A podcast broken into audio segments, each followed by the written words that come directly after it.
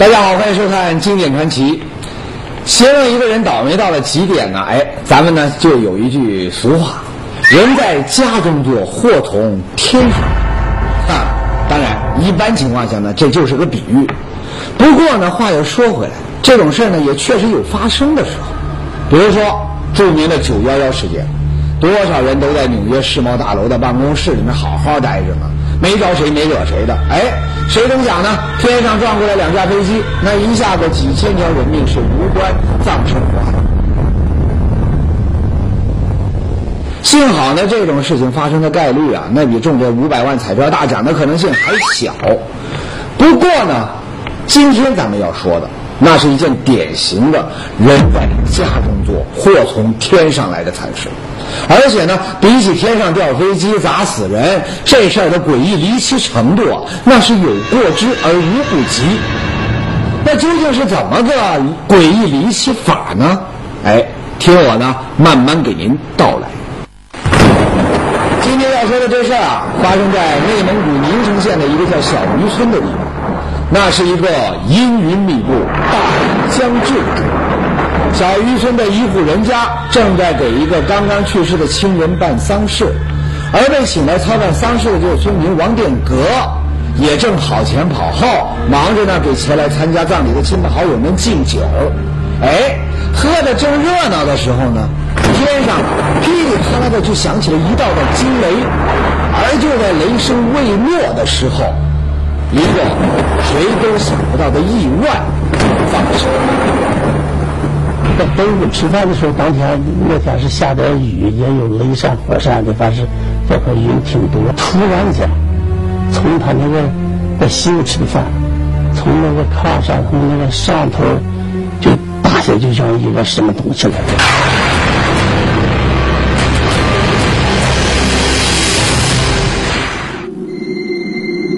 什么东西打了下来呢？不知道。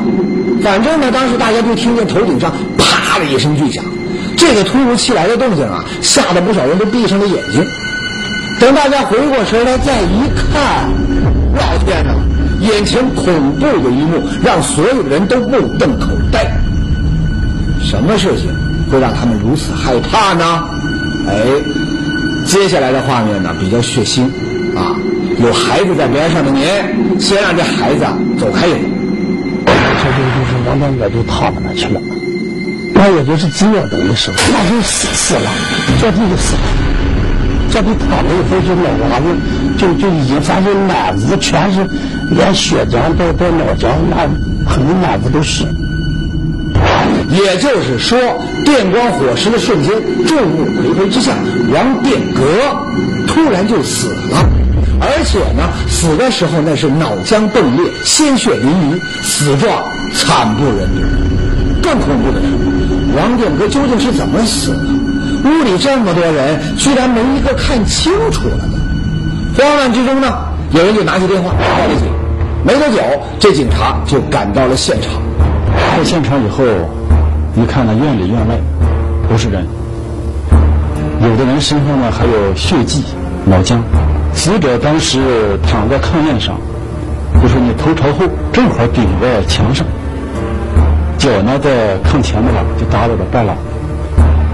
脑浆，嗯，还有血迹，还有从的墙壁上、脸庞上，到处都是，地面也是。反正这现场的惨状啊，让见惯了各种血腥场面的警察都有点看不下去了。当然，出了人命，那警察的第一反应，那就是向这个现场的目击者呢了解情况。这人好好的在屋里待着，怎么突然就变成了这副模样呢？哎，按在场村民们的说法呢，王殿阁是让雷给劈死的。这帮老两也是劈雷劈死的。嗯也是，这天上正打着雷呢，一声巨响，然后人突然就死了。你说这不是雷劈的，那还能是什么呢？警察办案呢，他讲的是证据，啊，不管别人怎么个看法，一切呢，那还得让现场勘查来说话。在检查王殿国尸体的时候呢，警察就发现，死者呀、除了头部有严重的这个损伤之外，身体的其他部分呢，没有任何的伤痕。整个现场呢也没有任何他人行凶的痕迹。咱们现场，现场可以说十多个人，没有任何也既没有打斗的迹象，呃，也没有其他的那个致死的这个器具，也没有其他非药物。也就是说，从现场分析判断，可以排除他杀的可能。通过在村里的这个走访，警察还了解到，王建国在村里啊，这个人缘特别好，没有任何的仇家，也没和谁呢闹过矛盾。王殿阁人缘不错，这个为什么说不错呢？他因为是王殿阁原来在城里干了十多年，这个人员这个这个人缘都不错。哎，这么一个好人，那应该没有人会去蓄意谋害。从这一点上，那更加可以确定王殿阁不会死于他杀。那既然不是他杀，那有没有可能自杀呢？咱们前面说了，王殿阁死之前正在帮人家操办丧事，手里面还端着酒杯呢。就算他有啥想不开的，那也不会挑这么个时候自杀吧？何况屋里当时可是有十来号人呢，所以自杀的可能也可以排除。那不是他杀，不是自杀，那么还有什么可能呢？哎，就剩一种可能，那就是刚刚村民说过的雷击。在王殿阁惨死的那个房间的天花板上呢，警察找到了一个大洞。据同屋的人说呢，王殿阁死之前正好呢就是坐在这个洞下面的炕上，所以警察认为屋顶上的这个窟窿应该就是被雷电击穿的。而与此同时，另一件事儿更让警察们相信，老王就是死于雷击。发誓的第二天早晨，我就把这个事情呢就做一个信息吧，就给咱们公安局报上去了。报上去以后呢，他们告诉我说是，哎呦，昨天在咱们附近的树庙村吧，嗯，也有一个老百姓，或者被人击死，在野地里，当时被击死了。感情当天被雷打死的还不止这个王殿阁一个。总之，一切一切的迹象让警察和村民们都相信，王殿阁的惨死没有别的可能，就是一场因为雷击而造成的意外。王殿阁在他的亲属家办丧事来忙的时候，被雷击身亡。在大家看来，事情的经过呢，那应该就是这样。王殿阁呢，正坐在炕上和人喝酒，天上一道闪电，啪的就打了下来。这闪电呢，还穿透屋顶，不偏不倚，恰好就打在了他的头上。哎，这才有了后来人们看到的恐怖场面。哎，都说这恶贯满盈的坏人才会天打五雷劈，那像老王这样一个公认的大好人，怎么也会摊上这事儿？可人死呢，不能复生。摊上这样的意外，那又有什么办法？所以，悲痛之余，老王的家属呢就决定把他的遗体啊送到火葬场火化，好让死者呢早点入土为安。谁也想不到，就在王殿阁的遗体被送进火化炉的时候，一个比雷击更加让人难以置信的意外又发生了。村民老王惨死在众目睽睽之下，所有迹象表明他是遭受雷击意外身亡。火化炉里，他的尸体为何又发生难以置信的意外？雷击的背后又有着怎样让人匪夷所思的真相？经典传奇正在为您解密。经典传奇。解密中国五大历史悬案：成吉思汗的皇陵、乾隆慈禧的身世、赤壁之战的真假、建文帝的生死。维护康熙清朝的统治，所以坚定主张建文是死掉的。我说这个太后就在这个上面，我们老人家说，在历史上记载，他他们就过去称他叫藏皇帝，后来的火烧兄弟，可惜无人。这些谜团中隐藏了什么秘密？下周一至周五中午十二点，中国历史悬案大解密。流传的经典，未知的真相，在时光的坐标上，我们一直在寻找你最想看到的那段经典传奇。周一至周五中午。十二点，这就是经典传奇。上节说到，一声巨响之后，内蒙古农民王殿阁在众目睽睽之下突然惨死了。那么，经过警方的调查，确认呢，他是被雷电击中，意外身亡。确定了死因，家属呢就把老王的遗体呢送到火葬场火化。可就在这时候呢，一件更加让人难以置信的意外又发生了。怎么回事呢？原来就在王殿阁的遗体被推进火化炉之后不久，这烈火熊熊的这火化炉里突然就传出了“轰”的一声。最后推进去以后，这具尸体大约在火化到二十分钟左右的时候，就听到那个就类似于爆炸的挺大的一个动静。听完了以后，就觉得有点地有点抖动那个那个意思。看见这个火化炉的这个观察孔窜出一股黑烟，那同时又就是往外扒灰的这个炉门子，大约有三十三十三四十斤重。他是这么一说的。这动静，一开始啊，把号称天不怕地不怕的火化工们那都吓坏了。俺你娘啊，这是个什么情况啊？这么大的动静，别不是碰上了传说中的诈尸吧？诈尸呢，咱们在不少电影电视里面都见过。棺材盖吱吱呀呀一顿响，这死人从这棺材里面一下就坐了起来。一蹦一蹦的到处找人的血喝，要么呢，那就是一具具尸体从这个坟堆里面冒了出来，一摇一晃，见人就抓，抓着就咬，听家人。不过呢，这尸体都进这炉子二十多分钟了，你算起来呢，早就已经烧成灰了，尸体都没了，还炸的什么尸啊？想到这儿呢，哎，火化工们就冷静了下来。那要不就是火化炉出什么故障，它爆炸了？还是烧到了什么会爆炸的东西呢？来不及多想，火化工赶紧就把这炉子打开，把老王的骨灰啊从这炉里呢扒了出来。让他们没有想到的是，和老王的骨灰一起扒出来的，竟然还有一大块诡异的金属碎片。这个金属物就是大约有大约有十多公分长，直径。有两到三公分，是一个桶状的一个金属。一开始火化工呢还以为是火化炉啊出了毛病啊发生了爆炸，那这个铁家伙是从炉子里面掉下来的什么零件？可是，一检查呢，炉子里面啥零件也没缺，还能够正常的工作。当然，还有一种可能，那就是这个不明金属碎片是跟着尸体一块进火化炉的。可是。尸体里怎么会有这么大块的金属呢？按照火化工人的经验，骨灰里面夹着一些烧不化的这个金属什么的，那倒是有可能的。一般情况下有，嗯，就是死者穿的皮鞋，皮鞋咱有里头有个钢板，嗯，或者是死者戴的手表，嗯，或者是那个是等等一些金属，特别是有些假肢。就是说，生前做过手术的人，有假肢的，有钢板的。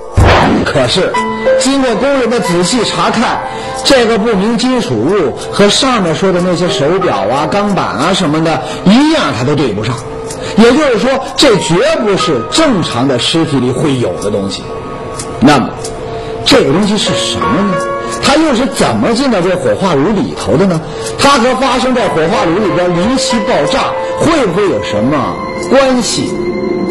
当时那个那天火化的也多，嗯，又嗯，又又看见那个火化炉正常火化，也没有去往那个其他地方想。事情说到这儿，那真是越来越诡异了啊！您看，先是老王在屋子里面被雷击身亡，接着呢又是火化炉里这离奇的爆炸。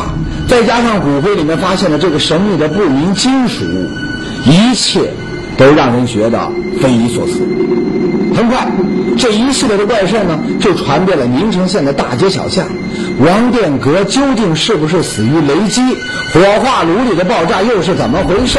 骨灰里的金属碎片到底是什么东西？对这些接连发生的诡异事件，人们是议论纷纷，说什么的都有。这一切呢，让当地的警方觉得呀，很有必要再把这个案子重新捡起来，彻底弄个水落石出才行。但是我听到这个这种说法以后吧，当时我也就是马上就惊觉起来，嗯，职业这个地方，嗯，什么情况下？反正我也首先想到这个问题，如果不是雷击死亡，那肯定就是其他原因死亡。对于我们来说呢，也希望把这个事情搞清楚。决定重新调查这个案子之后，警方来到了火葬场，对发生爆炸的火化炉进行了仔细的检查，最终确定。老王骨灰里面出现的那个神秘的金属碎片，不是火化炉里的零件，而是和王殿阁的尸体一起进入火化炉的。也就是说，这个不明金属物很可能就是火化炉里面发生爆炸的原因。不过，这问题又来了。当初王殿阁发生意外的时候，警察在他的尸体上并没有发现这样的东西，而老王的家属呢，也一口咬定，他们绝对没有往这个老王的遗体上带这样的东西。哎，那就怪了，这东西难道是从天上掉下来的？这么一琢磨呢，警方觉得，弄清这一系列诡异事件真相的关键，首先就是要搞清这块不明金属物的身份来源。那么，这么个金属圆筒，它究竟是什么东西呢？哎，仔细观察这个东西以后呢，警方发现了几个着手调查的线索。第一呢，就是在这个金属圆筒的中间部位刻着几个阿拉伯数字，好像是一种什么特殊的编号。第二呢，在这个金属圆筒炸开的部位，能够看到螺丝状的线条。也就是说，这个东西啊，应该是某种物品的一部分。哎，有了这些线索，那事情那就好办了。刑侦技术部门通过检测比对，很快就得出了鉴定结果。您猜猜，它是什么？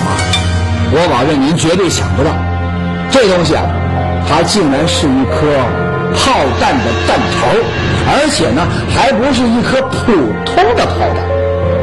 后来咱们把这个东西，就是提取以后，嗯，到到刑侦部门呢鉴定，咱们又根据咱们的分析判断，这个东西是一个防爆炮弹的弹头。防爆炮弹，哎，没听说过吧？不怪你，这种炮弹呢，一般人都不会听过。它不是一种用来打仗的炮弹，而是一种用来人工增雨和消除冰雹的特殊炮弹。那这种炮弹里面装着碘化银，当它被打到天上以后呢，炮弹就会发生爆炸，然后呢，里面的碘化银就会发散开来，快速的在这个云层里啊，形成大量的水滴或者是冰粒，从而呢增加降雨或者减少冰雹。感情这老王骨灰里面发现的这个不明金属物，它竟然是个炮弹的弹头，哎，那火化炉里面发生的爆炸那就很好解释了。把一个炮弹放进燃烧着的炉子里，那不爆炸那才叫奇怪呢。嗯，既然这导致火化炉爆炸的离奇金属碎片的身份他搞清楚了，那么下一个更关键的问题那也就来了。要知道，这防爆炮弹。那和军火一样，也是国家严格管制的东西，一般人呢根本就接触不到。那这样的东西怎么会和一个农民的遗体一块进了火化炉呢？焚尸炉内发生离奇爆炸，原因竟是一发跟随尸体进入的炮弹。那么，炮弹究竟从何而来？王殿阁的死能否真相大白？经典传奇继续为您解密。经典传奇记录中国五大历史悬案，成吉思汗的皇陵。乾隆慈禧的身世，赤壁之战的真假，建文帝的生死，维护康熙清朝的统治，所以坚决主张建文是死掉的。我说这个太后就在这个上面，我们老人家说，他们就过去称他是藏皇帝，后来的好几都是无人自己编的。这些谜团中隐藏了什么秘密？下周一至周五中午十二点，中国历史悬案大解密。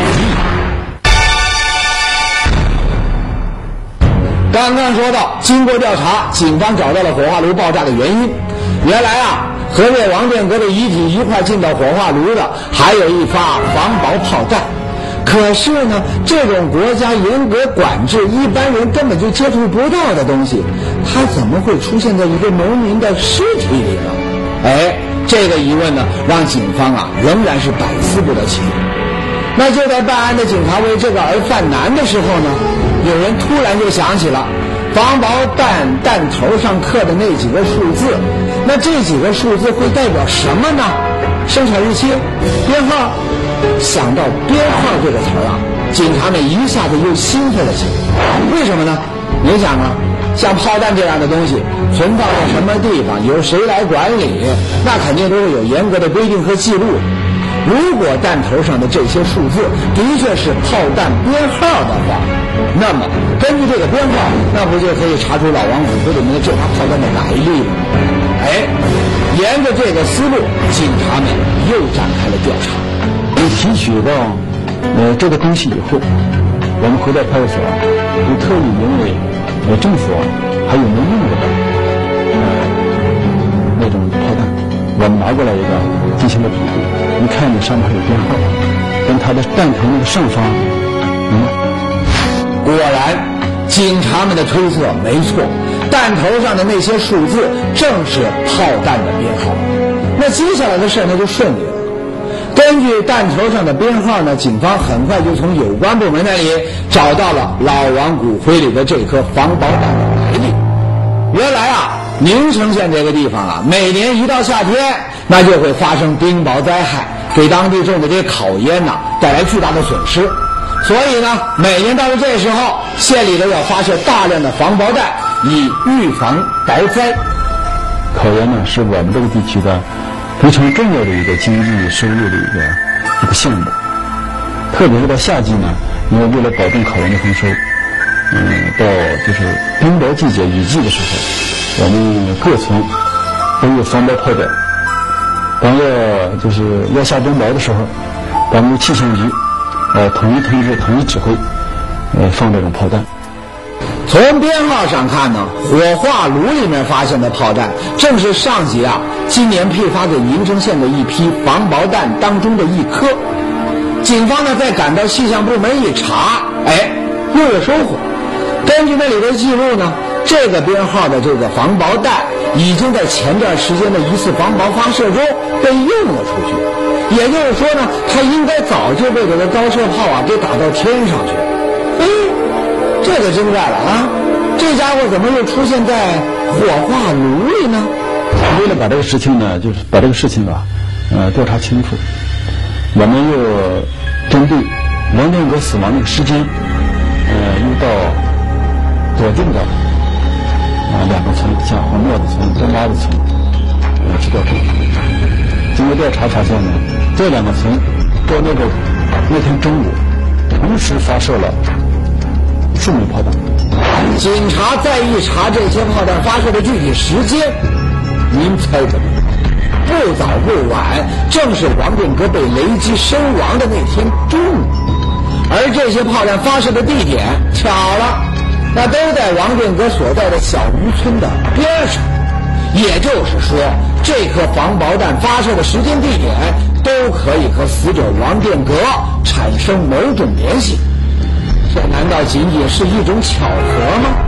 不对，在警方看来，这次发射防爆弹与王建国突然意外的死亡一定有着莫大的关系。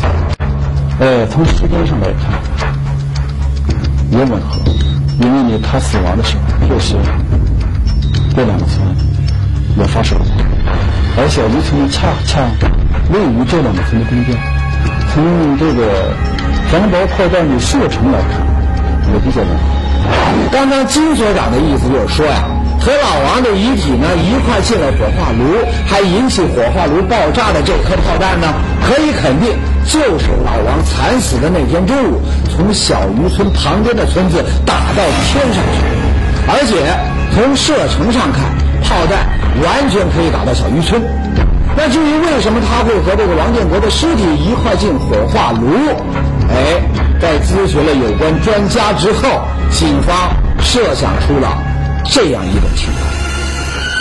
为了预防冰雹灾害，王建国死的那天，宁城县气象部门在小渔村旁边的两个村子，分别用高射炮往这天上呢打了一批防雹弹。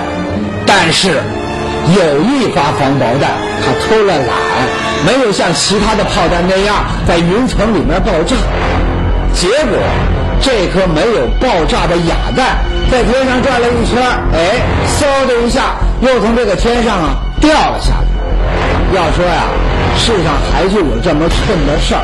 这颗哑弹呢，正好就落在了小渔村，还刚好呢，就穿过了王殿阁喝酒的那间屋子的屋顶，啪一下，直接从这个王殿阁的头上插进了他的身体，造成了王殿阁的突然死。同时呢，也留下了后来警察在屋顶上发现的那个窟窿。更巧的是呢，这时候天上刚好还响起了一记惊雷，哎，这才让人们都以为啊是雷电打穿了屋顶，劈死了王德。